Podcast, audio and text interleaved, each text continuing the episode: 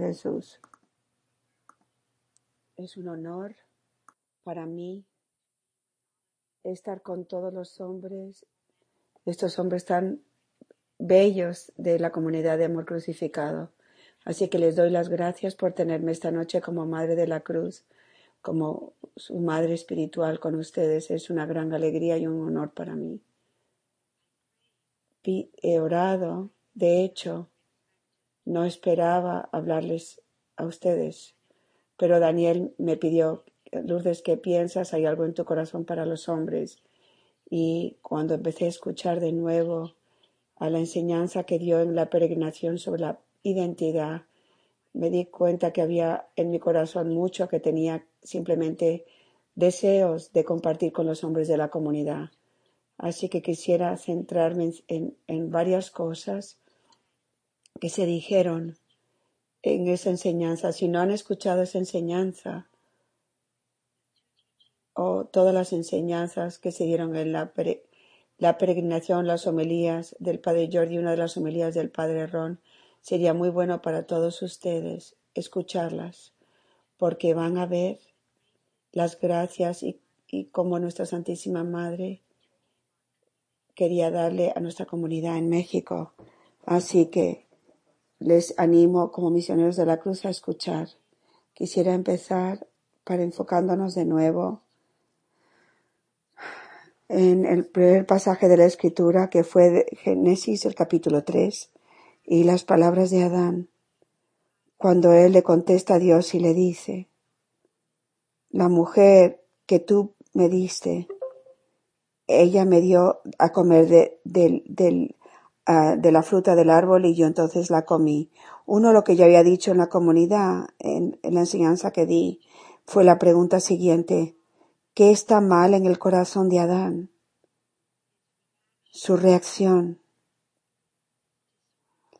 su tendencia desordenada es siempre echarle la culpa a Eva y también a Dios.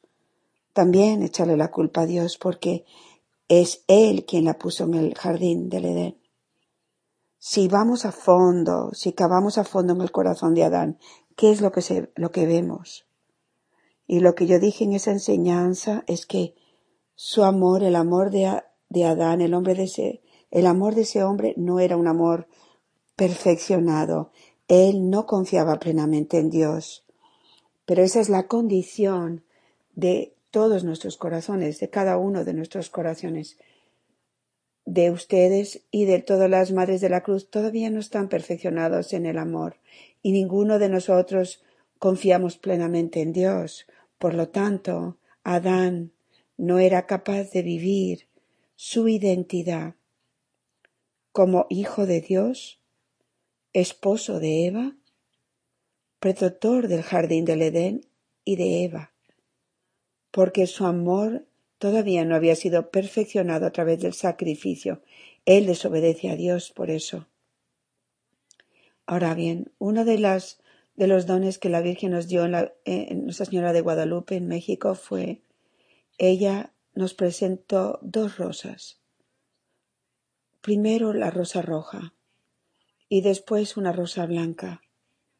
Y después nuestra Santísima Madre hizo algo único, especial, que yo he estado meditando desde que regresé de México. Y eso fue que ella puso las dos rosas, las puso juntas, el rojo y el blanco, y se convirtieron en una sola. Durante las últimas dos semanas, en este tiempo de, la Navidad, he estado, el Espíritu Santo me ha estado llevando a un entendimiento más profundo de lo que nuestra Santísima Madre estaba diciéndole a la comunidad de amor crucificado a través de esas rosas y lo que ella nos estaba presentando a través de las rosas. Y yo siento que era que nos quería dar el don de una mayor pureza. La rosa blanca representa la pureza y la rosa roja representa el sufrimiento, el martirio. Y nuestra Santísima Madre nos estaba enseñando, mostrando que van juntas. Y eso es una enseñanza diferente que le voy a dar a toda la comunidad. Pero es importante que ustedes como los hombres entiendan esto eh, esta noche. nuestra Santísima Madre quiere darnos, desea darnos el don de un sufrimiento puro. Y por lo tanto, otra cosa importante que yo dije en esa enseñanza fue, el Señor nos enseñó, Él nos dijo, la obediencia perfecta a mi voluntad es la respuesta de ustedes de amor a mí, la respuesta de amor a mí. Así que tenemos que crecer en obediencia. También nos ha enseñado en esta comunidad.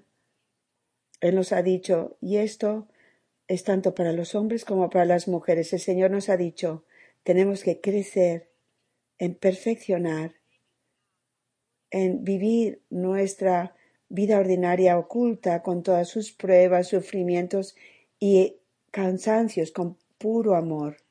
Y siento que nuestra Santísima Madre con la rosa blanca nos estaba enseñando que ella quiere que nosotros crezcamos no solo en abrazar el sufrimiento, sino sufriendo con amor puro. Y esto es lo que yo quiero enfocar con ustedes esta noche. También aprendimos en esa enseñanza lo que el Señor nos ha enseñado. Obediencia es una de las virtudes más ah, elevadas en nuestro ah, crecimiento espiritual. La obediencia es el fruto de una, transformación interior más grande. Es la virtud que crece de la, pureza, de, la, de la humildad y de la pureza de corazón. Y también es el fruto de confiar en el amor, confiar con amor.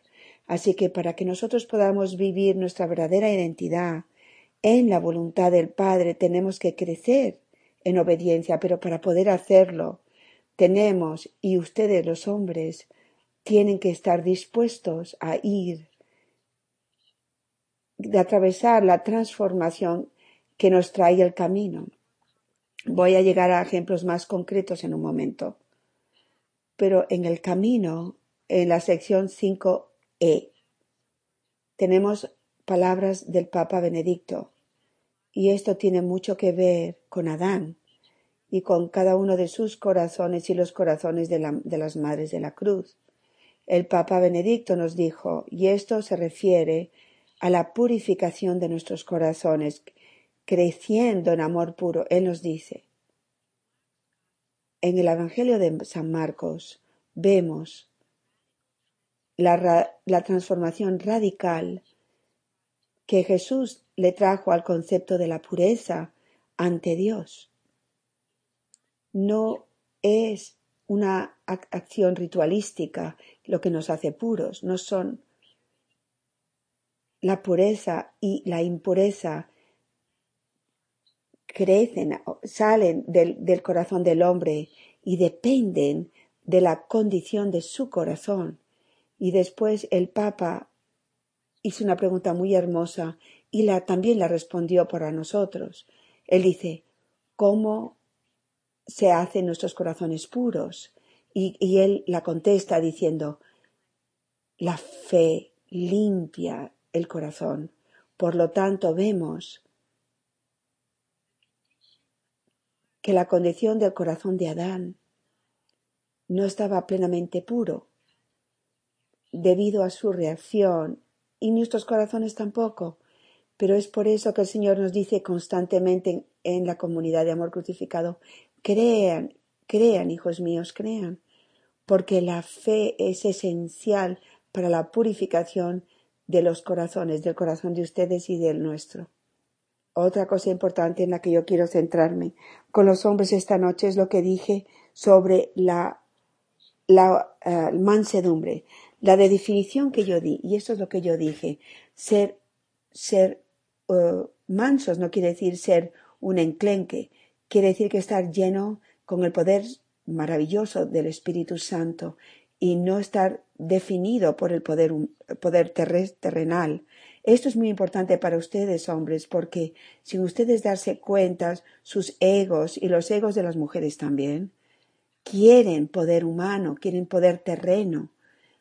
Es parte de lo que tiene que ser purificado en nuestros corazones. Y es importante que ustedes sean como hombres, sean atentos, estén atentos a todas las maneras en que la que ustedes desean poder terrenal, poder humano. en, con los trabajos, en sus carreras, qué rápidamente ese deseo puede dominar y consumir nuestros corazones. Sigue diciendo acerca de la mansedumbre, es saber quiénes son, de dónde vienen y dónde van, como lo hizo Jesús. Es estar cómodos en su propia piel y no estar eh, afligidos con, con los celos de, que molestan de, la vida de otros. A veces, o hombres maravillosos de amor crucificado se encuentran a veces deseando lo que otro hombre tiene, ya sea una posición, una, esposa, una novia, un, gran predicador, el padre Ron, el, padre eh, Ron, el padre Jordi, desear los dones de otros sacerdotes. Ustedes se encuentran deseando lo que otros tienen. Es importante saberlo, porque todos lo hacemos. Pero el verdadero corazón manso es cuando uno está en completa paz sabiendo quién es. Es estar libres no, no definidos por lo que uno tiene o hace o, dice. o sea, que es ser libre, eso es lo que significa ser manso, ser libre. Así que el Señor nos ha dicho muchas veces, sepan quiénes son. Creo que fue ayer. Estábamos leyendo sobre Juan el Bautista en el Evangelio esta semana. Y en el capítulo 1 de San Juan, creo que fue en el Evangelio de ayer, los, levitas y los sacerdotes le preguntaron a Juan, ¿quién eres?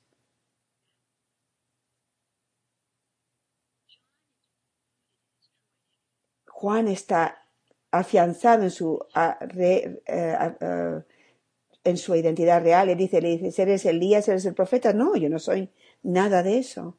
Y después, de una forma con palabras muy claras, Juan el Bautista identifica quién es. Él dice, yo soy la voz que clama en el desierto preparando el camino del Señor. Es, como decimos en español, es punto y aparte, muy claro. Juan el Bautista está tan centrado en saber quién es.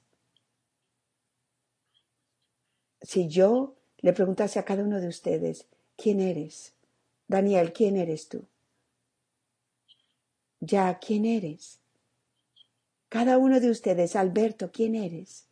Padre Jordi, ¿podrías así decirme quién eres? Saben ya quiénes son. Esto es algo muy importante. Juan el Bautista tiene la humildad de vivir su verdadera identidad y debido a esto es capaz de completar su propósito y misión en la vida. Si nosotros no sabemos quiénes somos, no vamos a poder completar nuestro propósito y misión en la vida. Que entonces, ¿qué ocurre cuando vivimos una identidad falsa? Vamos a mirar y regresar a Juan el Bautista. Juan el Bautista hubiese estado compitiendo con el profeta, como la definición de la mansedumbre, no hubiese estado cómodo en su propia piel, en su propio pellejo, como se dice, eh, hubiese querido ser otro, pero viviendo su identidad auténtica, estaba en completa paz y alegría porque la escritura nos dice, dice, mi, felicidad es completa, mi gozo es completo. Pero también Juan el Bautista hizo algo increíble como hombre. Él disminuye, se nos dice, para que Jesús pudiese crecer. Imagínense en esto. Él es un hombre que tenía mucho poder, muchos dones, tenía discípulos que lo estaban siguiendo. Pero como nunca perdió la claridad de de dónde venía, lo que era su propósito de vida y dónde iba, nunca se desvió, se descarriló. Así que cuando Jesucristo entra en su, en su ministerio público, Juan el Bautista hace algo que muy pocos hombres serían capaces de hacer. Juan el Bautista se baja, se rebaja, él disminuye. Algunos hombres pueden disminuir porque son inseguros. Juan Bautista hace lo opuesto, él se disminuye porque tiene seguridad en sí mismo, porque sabe quién es. Y está ungido y está viviendo la libertad del Espíritu Santo. Eso es lo que nuestra Santísima Madre quiere para cada uno de ustedes y para cada una de las Madres de la Cruz. Todos nosotros, mis hermanos, todos nosotros vivimos en una identidad falsa, nos guste o no nos o no, no importa. Es parte de vivir de vivir las mentiras que Satanás ha plantado en nuestras heridas con todos nuestros miedos, inseguridades y poca autoestima baja autoestima. Escuchen bien, mis queridos misioneros de la cruz, el proceso de llegar a conocer quiénes somos es el proceso de la transformación. Ninguno de, nosotros sabemos ya quiénes somos. Es un proceso. Por lo tanto, voy a decir algo importante primero tenemos que entrar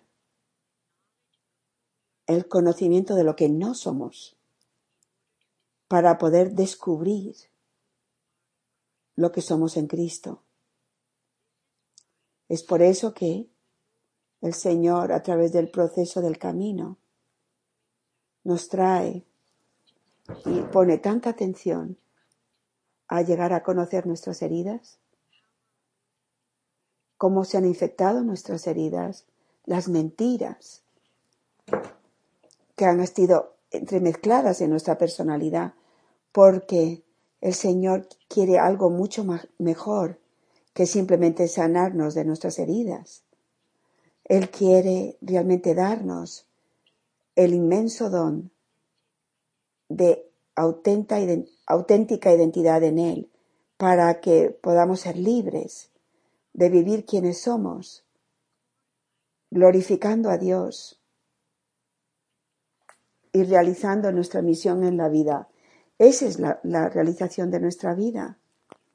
Si ustedes hombres no, no llegan a conocer sus heridas, entonces no pueden ver las mentiras que ustedes han llegado a creer de ustedes. Es muy difícil entonces descubrir quiénes son realmente, porque Satanás no puede crear nada nuevo. Él solo puede tomar lo que ya es y retorcerlo.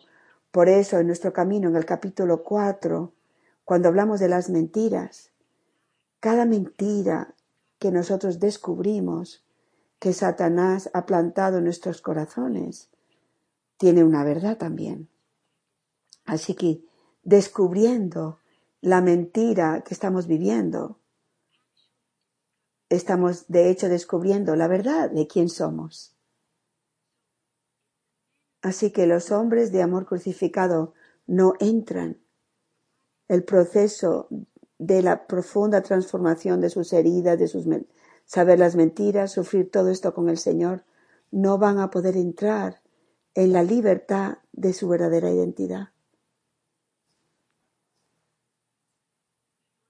El Señor nos ha enseñado que crecer en obediencia es crecer en, atención.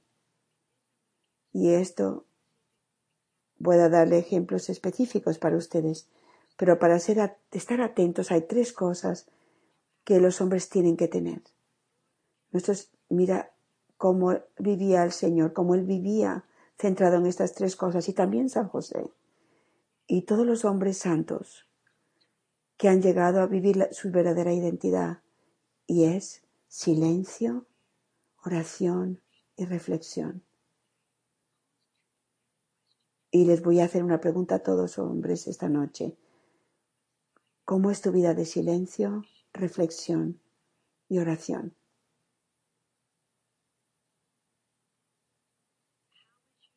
¿Cómo es tu vida de confesión y acompañamiento? ¿Eres fiel a la confesión y al acompañamiento? Porque eso es esencial para ayudarles a hacer la obra de llegar a conocer su identidad falsa para que lleguen a descubrir su identidad real. Les voy a dar un ejemplo. Viendo la reacción de Adán, somos capaces de ver que había algo que estaba mal en su corazón. Lo mismo ocurre con cada uno de nosotros. Mirando nuestras reacciones al sufrimiento, nuestras reacciones en nuestros hogares, con nuestras esposas, con, con nuestros hijos al trabajo, con nuestras novias, sea lo que sea, con las personas con las que vivimos, son capaces de descubrir qué está en tu corazón, que no es puro, puro amor. Esta semana yo estaba hablando con un sacerdote que es amigo mío, o un amigo que tengo que ya he tenido hace ya muchos años. Este sacerdote ha estado caminando nuestro camino desde hace casi ya cuatro años. Y él me dijo algo que yo pensé que era tan hermoso. Me dijo, Lourdes, yo me he dado cuenta que tengo este deseo de brillar. Tengo este deseo de destacar, de ser un director espiritual muy grande, un sanador, pero me doy cuenta que ese deseo está, está enraizado en mi ego. El hecho de que este sacerdote bellísimo estaba tan atento a su corazón que él podía ver que este deseo es, es, es muy importante porque él no va a actuar en su ego. Jesús estaba en la, era en la tierra un sanador, un, un, una, daba charlas increíbles, era elocuente, tenía todos los dones, era, era elocuente, estaba lleno de dones, pero él estaba afianzado en su misión, en ser lo que tenía que ser el Mesías. Y todo ese poder, todo ese reconocimiento, todos esos eh, que los seguidores que tenía, nunca desviaron a Jesús de su eh, misión central, que era la cruz. Es por eso que lo dice, él dice también que su alegría en, la tierra era la cruz, y esto es muy importante porque yo cuando estaba mirando a este amigo mío, este amigo, este, este hombre, este sacerdote, yo sonreí en mi corazón como su madre espiritual y como mujer, porque yo estaba pensando, gracias a Dios, Dios le está dando y a cada uno, a nosotros en amor crucificado, un gran don. Y ese es primero el don de ser perfeccionados en la vida ordinaria oculta de ser alma víctima. si mi amigo, este hombre, de repente recibiera gran reconocimiento como sacerdote, fuera un gran platicador, y, miren en lo que estaría, cuál sería el peligro. Él tendría el peligro de desviarse. He visto, ustedes han visto muchos sacerdotes aquí en Miami, eh, gran, eh, eh, grandes sacerdotes que han recibido gran reconocimiento y se han desviado porque estaban, no estaban afianzados en la cruz para poder vivir la verdadera identidad. Y lo que yo creo que es un gran don de los misioneros y las madres de la cruz es que Dios permite afianzarnos, enraizarnos de una forma oculta y ordinaria, porque esto no está anclado en nosotros, no podemos crecer en nuestra propia identidad y nos podríamos desviar. Jesucristo, durante 30 años, vive la vida oculta, la vida oculta ordinaria, 30 años, el martirio del corazón. San José lo vivió toda su vida. Eso somos nosotros.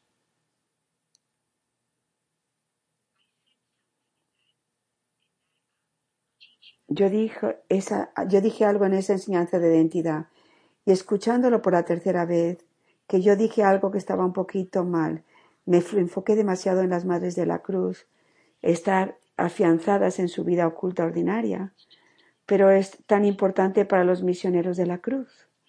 Y, habla, y hablando a este sacerdote, amigo mío, lo que el Señor me enseñó tan claramente y es muy importante para cada uno de ustedes, es cómo están creciendo en su vida ordinaria, oculta, en casa, en el, en el trabajo, sufriendo todo lo que Dios permite en sus vidas con Él.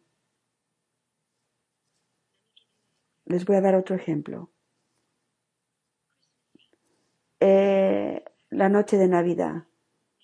Yo me imaginé que muchos de ustedes tendrían quizás algún sufrimiento en la Navidad. Quizás muchos de, nuestra comunidad lo, tuvieron.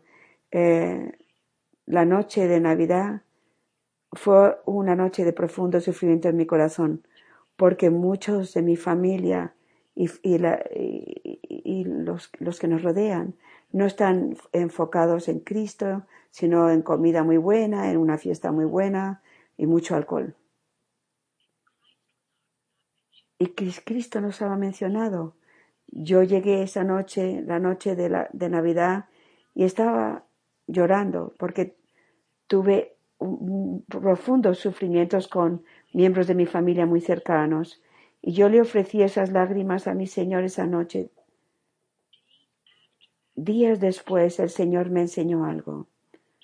Y esto fue un don de la peregrinación, que en mi corazón sí había un sufrimiento y un, y un dolor de este miembro de mi familia, que no podía plenamente abrazar a Cristo pero mezclado con los sufrimientos estaba también resentimiento, ira y frustración. Y esto fue un don de Dios para permitirme a ver, para que yo tuviera atención y fuera honesta conmigo misma, de ver que eso estaba en mi corazón. Y no, y esa es la última forma que podemos ser purificados, ser honestos y atentos para saber lo que está ocurriendo en nuestro corazón. Y yo tuve que preguntarme, ¿por qué? ¿Por qué estoy, por qué tengo, siento ira? Porque estoy frustrada. Y la, y la respuesta es, porque ese es mi orgullo. Yo quiero que controlar su vida. Pero también había algo también que me enseñó. ¿Dónde venía el resentimiento? Yo tenía una falta de fe en algo muy importante que Dios me ha pedido a mí y a todos nosotros que creamos. Que mi mis dolores ocultos que nadie podía ver esa noche, que solamente ustedes lo saben porque lo estoy compartiendo con ustedes para esta enseñanza, esos sufrimientos unidos a Jesús y a María están trayendo gracia para mi familia y esos sufrimientos van a traer una profunda conversión en un, en un momento dado. Esa fe, esa creencia es, no está plenamente en mi corazón, yo me sigo olvidando. Y debido a esto, debido a que no tengo esa fe plena, el amor en ese sufrimiento no es 100% puro. Pero ¿cómo creo en esa pureza? ¿Cómo crezco en esa pureza? es reconociéndole y dándole mi miseria a Dios y diciéndole al Señor, sáname. Y es lo mismo para ustedes.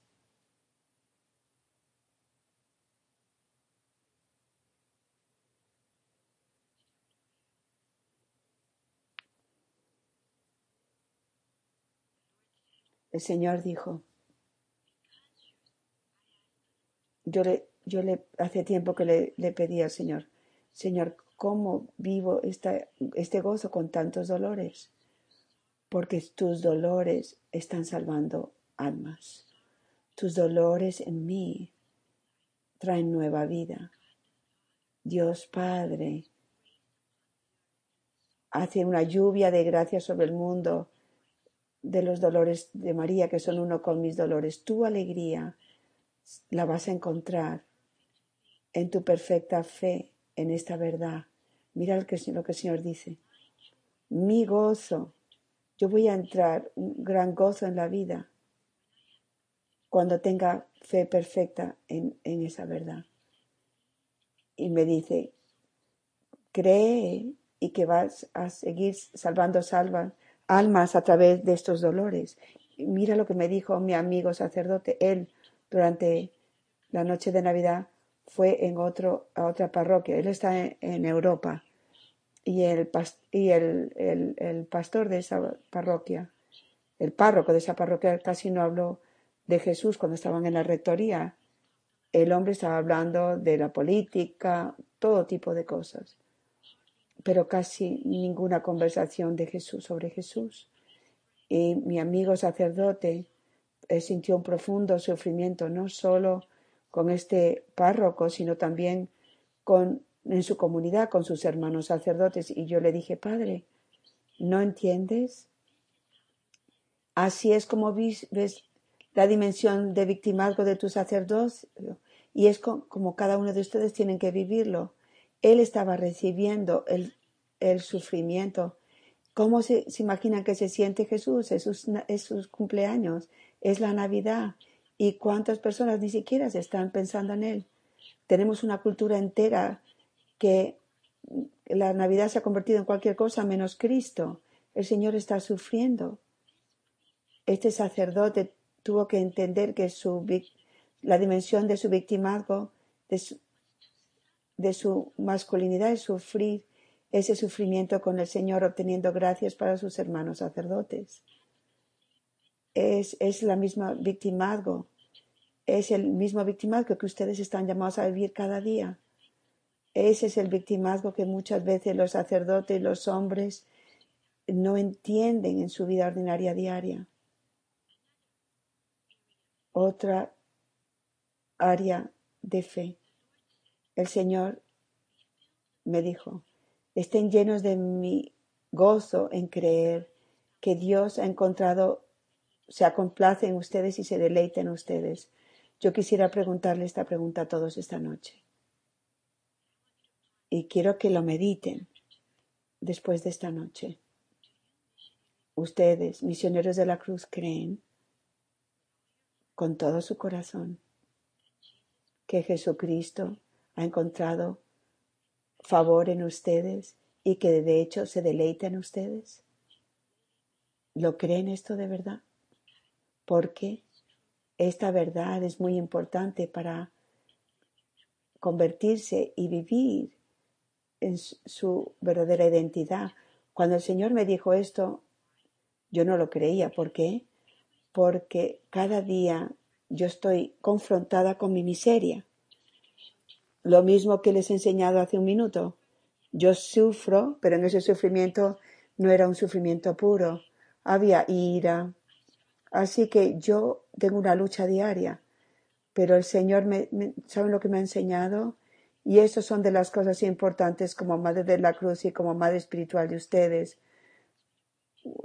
Quiere que, nuestra Santísima Madre quiere que les traiga esta noche. El Señor me ha dicho, yo he encontrado me complazco en ustedes y me deleito en ustedes, no porque ustedes sean perfectos, no porque seas perfecta, Lourdes, pero porque tú has sido fiel a las palabras que te he dado.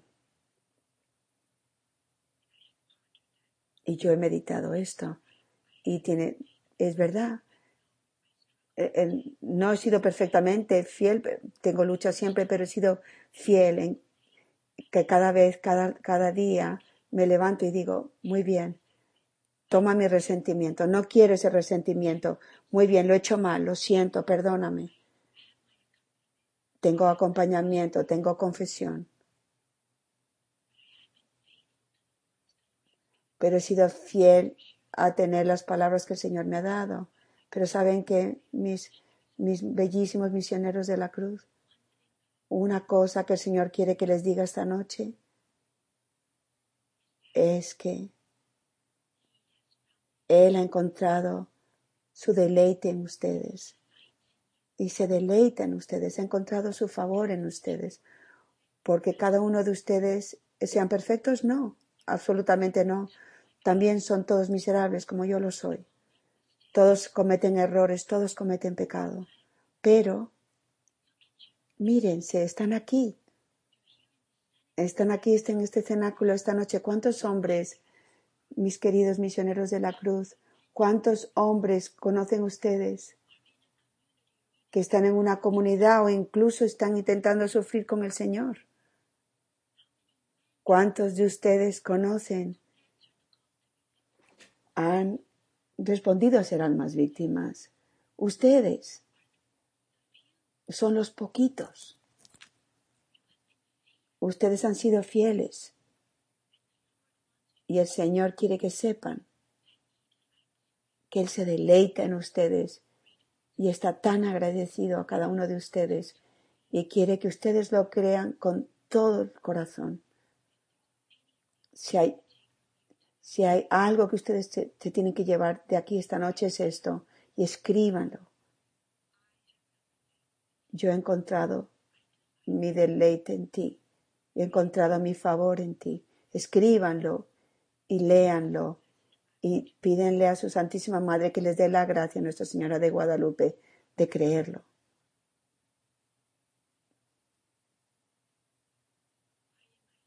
¿Por qué estoy aquí? porque yo estaba leyendo el otro día algo que estaba leyendo los misioneros de la cruz en el 2012. Llévalos a la formación y la transformación del corazón. Eso es parte de mi identidad, ¿ven? Como madre espiritual de esta comunidad, el Señor me ha dado la misión y me ha pedido que no solamente forme a las mujeres, sino también que ayude a los hombres en su transformación y formación. Así que vengo a ustedes porque he recibido la gracia, especialmente en México, para un mayor celo de ser, de vivir quien soy, mi identidad. Así que lo que el Señor me ha pedido tiene que ser, se realice en mi vida. Y una de las cosas más importantes que tengo es traer, llevar adelante a los misioneros de la cruz. Y por eso estoy aquí hoy. Y el Señor me dijo en 2012.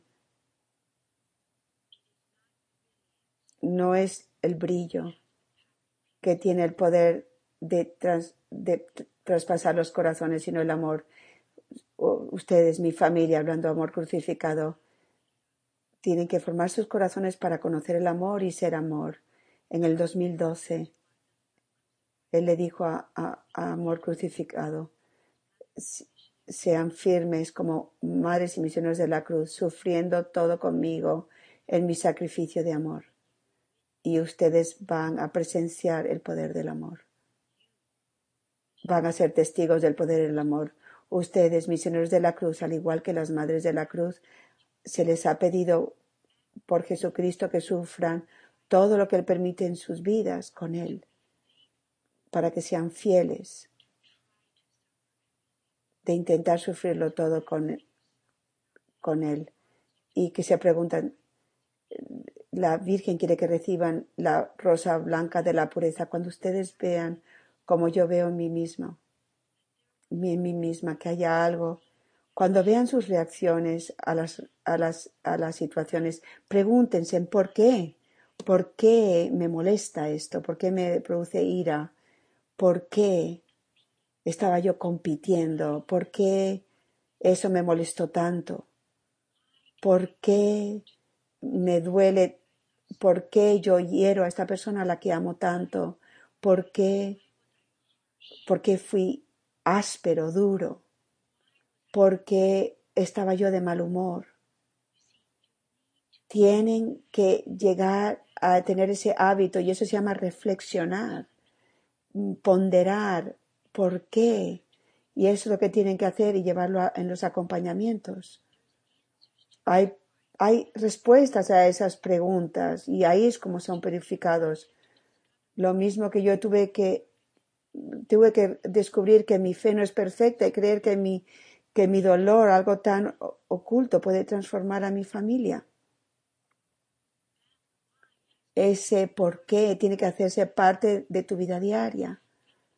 Así es como viven la rosa blanca y la, y la roja porque ninguno de nosotros hacemos todo en amor perfecto, pero eso es lo que nuestra Santísima Madre quiere darnos más y más, crecer en amor perfecto. Lo último que quería compartir acerca de lo que es la identidad de ustedes, dijo, mis misioneros de la cruz son mis apóstolos de luz. Durante este tiempo de gran oscuridad, Estamos viviendo en un mundo de oscuridad. Ustedes, hombres, están en la fuerza obrera del trabajo. Están en lo más bajo de la oscuridad.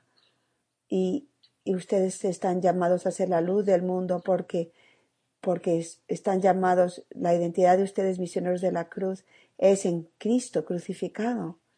La identidad de ustedes está en la, en la, en la dimensión del victimazgo de Jesucristo. Esa es la identidad de cada uno de ustedes. Si ustedes se olvidan de esto, van a estar consumidos en la oscuridad en la que viven. Tienen que recordar esto. Y tienen que, cómo tienen que vivir su dimensión de victimazgo en la fuerza obrera, es recibiendo la oscuridad de todo lo que están confrontando a diario y en el tiempo de oración y en del silencio y de reflexión, llevarlo a Jesús y sufrir los dolores. Andrés, tú estás en los trabajos, Juanmi, Jack, Samuel, todos ustedes. Ustedes están ahí. ¿Qué es lo que ven? ¿Qué es lo que están confrontados a diario?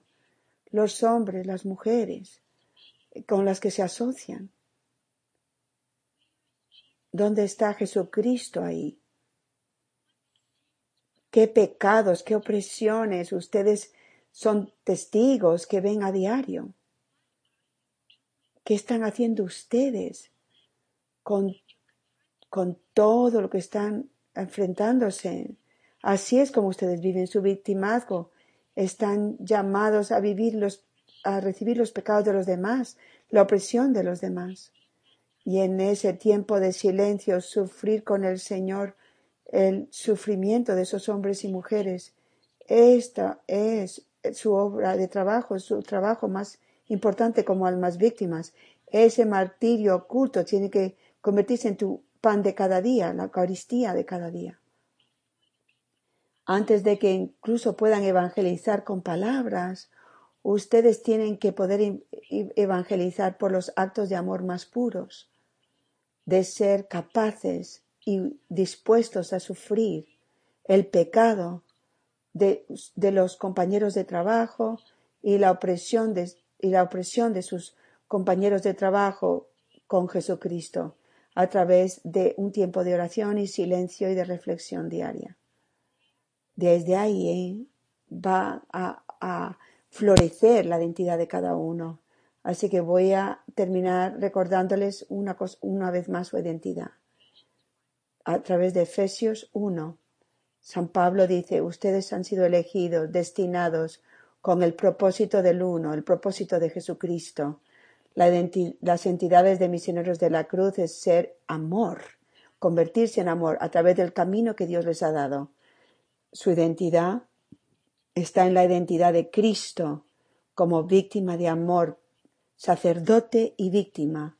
Existen para dar gloria y elevanza al Padre viviendo su identidad como víctimas de amor, uno con Jesucristo crucificado, el esposo que ofrece y da su vida por la esposa.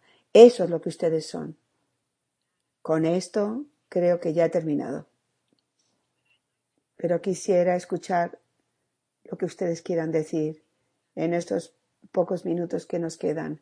Quisiera escuchar dónde están con sus identidades, alguna pregunta que puedan tener.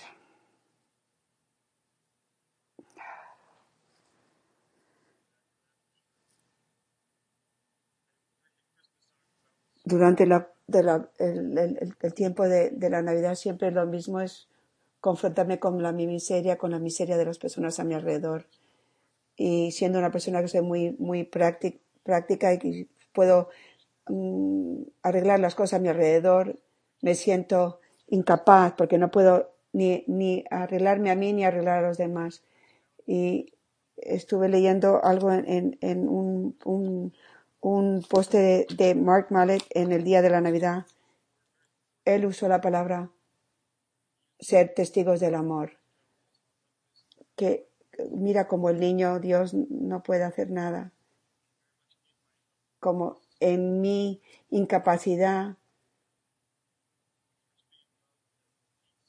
tengo, tengo que encontrar la paz de que soy favorecido en mi, en mi, en mi incapacidad y eso es lo que tengo que amar. Y te voy a decir algo importante para ti.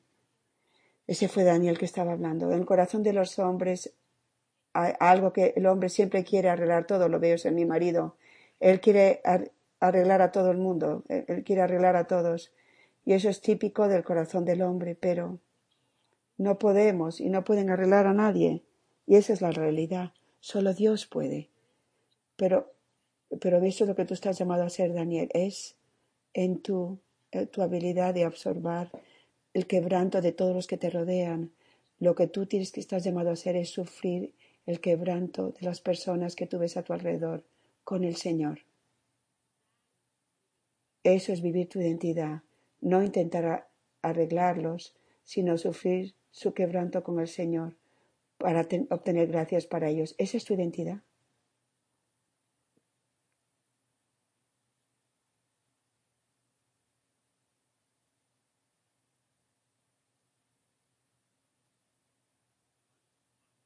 Mucho para meditar esta noche, dice el padre Jordi. Dice Char, tanto tengo que apreciar tanto sabiduría en todo lo que has hablado tengo que escuchar y, hemos seguir recordándome esto. He sido bendecido con una madre de la cruz que constantemente me recuerda, que me dice todo el tiempo, que estás, estás desperdiciando tu sufrimiento. Pero es increíble cuántas estas personas eh, tienes que estar tan, tan frustrado y, y resentido y, y, le digo, no, Señor, te pido más sufrimiento por otros porque me has enseñado tanto a través de todo esto. Yo estaba en un lugar que, que yo, yo creía que estaba abandonado, yo creía que estaba confiando, yo creía que era amoroso, yo creía que era ese gran padre. Y no, y y Dios realmente me ha permitido ver a través de todo esto que, que tengo que abandonarme y tengo que confiar. No puedo ni, ni, ni, conducir, no puedo manejar, no puedo ir a trabajar, así que alabo al Señor. Ha hecho tanto bueno a través de todo esto.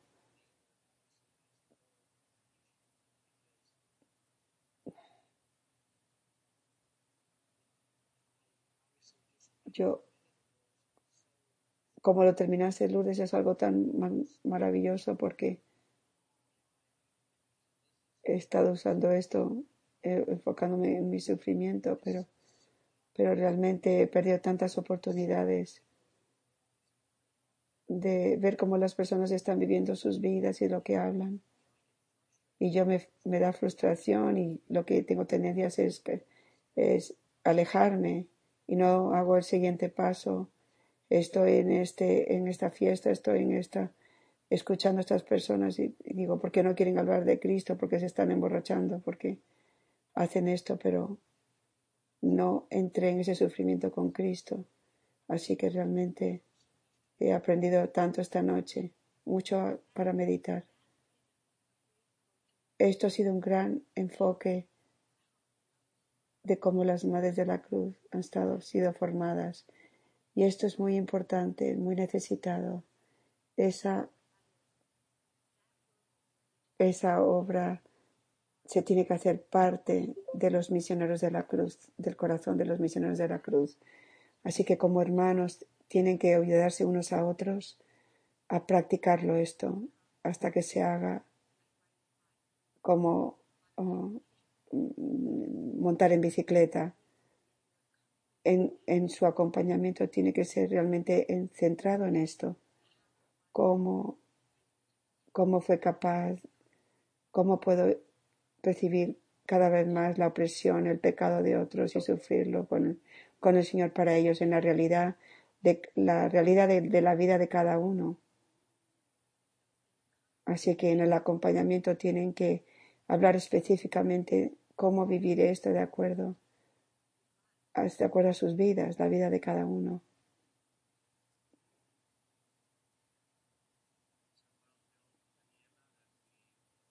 Samuel, dile a Daniela que, que estamos todos con ella.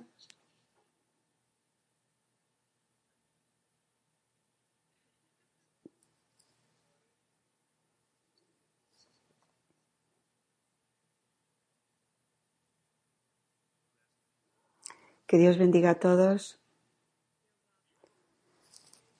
Le damos gracias a Lourdes que vayan a Recuerden esta noche que hemos encontrado favor en Dios.